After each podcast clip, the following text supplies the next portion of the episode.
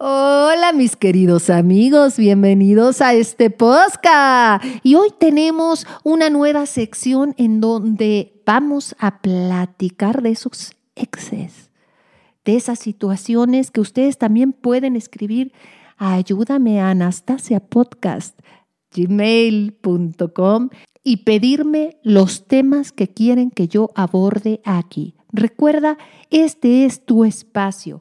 Estoy aquí para ti, para contestarte, para ayudarte, para elevarte, para que esa autoestima se vaya hasta los cielos, para que lleves una vida increíble y también para ayudarte a recuperar a tu ex si es una relación que vale la pena. ¿Cómo no? También les quiero avisar que hay un nuevo, un nuevo videocurso que pueden descargar desde mi página web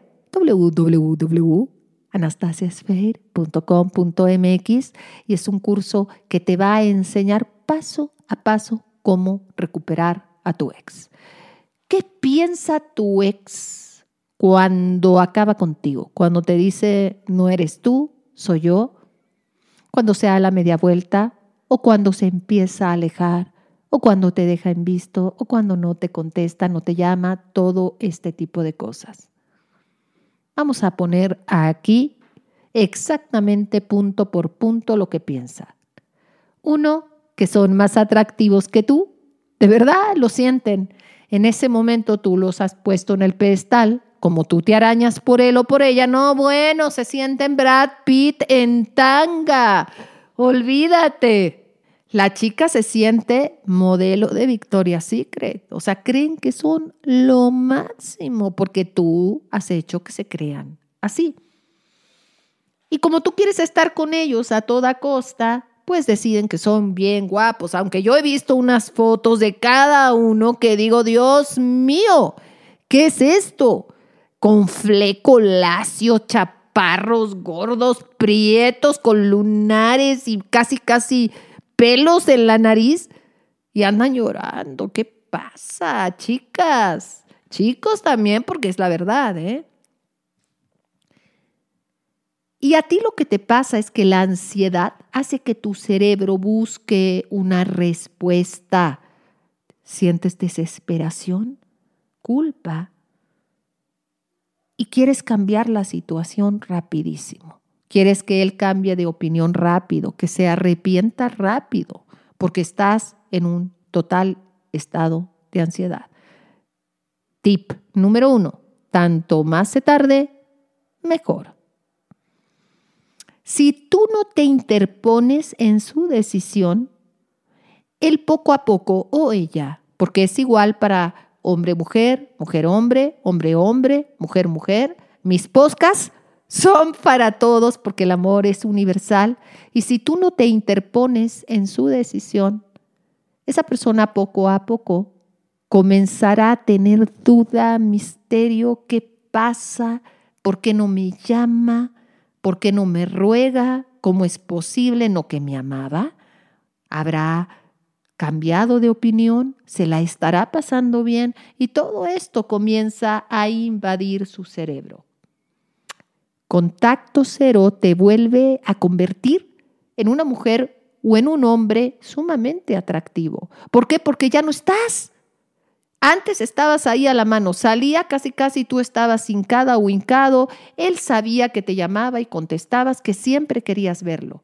Y cuando tú entras a contacto cero, esa persona se da cuenta que no es así, que tú tienes tu vida, que no estabas tan ahí, ¿cómo? Pero si yo la tenía o lo tenía, así así, chispaba los dedos y esta persona estaba casi casi a mis pies. Y entonces le enseñas que sí te puedes ir. ¿Cómo ves? ¿Cómo ves? Me tenías muy segura, pero ¿qué crees, mi amor? Que sí me puedo ir y que sí tengo una vida sin ti. Sorry. Así le dicen. Porque cuando se fueron, ellos estaban en control de la relación, tenían el poder. Ellos fueron los que se salieron o hicieron todo lo indicado para que terminara esa relación. No estaban perdiendo nada porque finalmente ahí estabas tú. Cuando entras en contacto cero, ya no te están dejando te están perdiendo y esto cambia toda la ecuación. Experimentan por primera vez la pérdida. Tu ex se siente preocupado, tiene dudas, vibra su celular y corre para ver si eres tú. Esto sucede después de la cuarta semana. Y esa atracción que se iba cayendo poco a poco comienza a ser un misterio y el, misterio está más cerca del deseo. Porque cuando se conocieron no sabía quién eras tú. De alguna manera te deseaba, ¿no? Quería estar contigo. Ahora, otra vez tras tu silencio, te vuelves esa persona que no la tiene a la mano y que tiene que conseguir. Antes pensaban en irse nada más y ahora comienzan a pensar en ti. Antes, ¿cómo la dejo? ¿Cómo lo dejo? ¿Cómo hago para no lastimarle? Y ahora, ¿cómo hago para que regrese? Y lo más importante, se dan cuenta que no será tan fácil que vuelvas, que tienen que llamarte ellos, porque en el fondo ellos quieren que tú les llames, que tú lo hagas. Entonces van a ponerte un like, van a ir a tu historia, van a hacer cositas así para que tú arregles lo que ellos arruinaron. Y al ver que tú no lo haces, van a dudar muchísimo de la decisión estúpida que tomaron. Sí comenzarán a extrañarte y van a considerar volver a llamarte, buscarte, textearte, hacer un acercamiento un poquitito más formal, comentarte en la foto, meterse a la historia que ya no se metían y darte un corazón, meterse a la historia donde antes no se metían y poner un corazón. Y este tipo de cosas porque son cobardes, porque les va a costar volver, porque tenían el ego pero inflado, entonces ahora les está doliendo darse cuenta que se equivocaron. Contacto cero no funciona en todos los casos, pero funciona en la mayoría y en muchos con éxito cuando lo hacen bien. Porque cuando tú ruegas, lo único que haces es presionarlo a que corra, porque esa persona está convencida que lo que quiere es su espacio.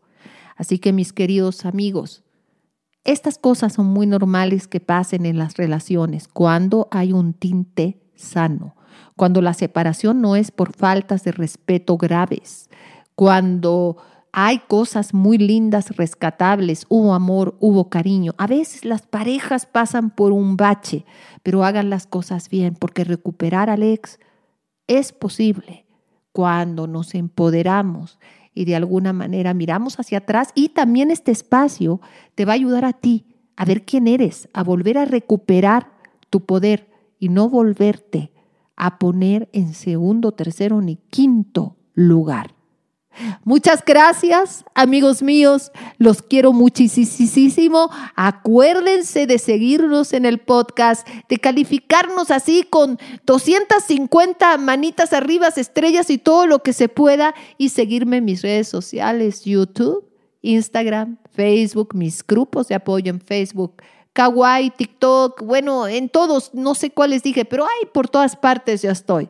Dios me los bendiga siempre en cada paso que dan. Buen camino.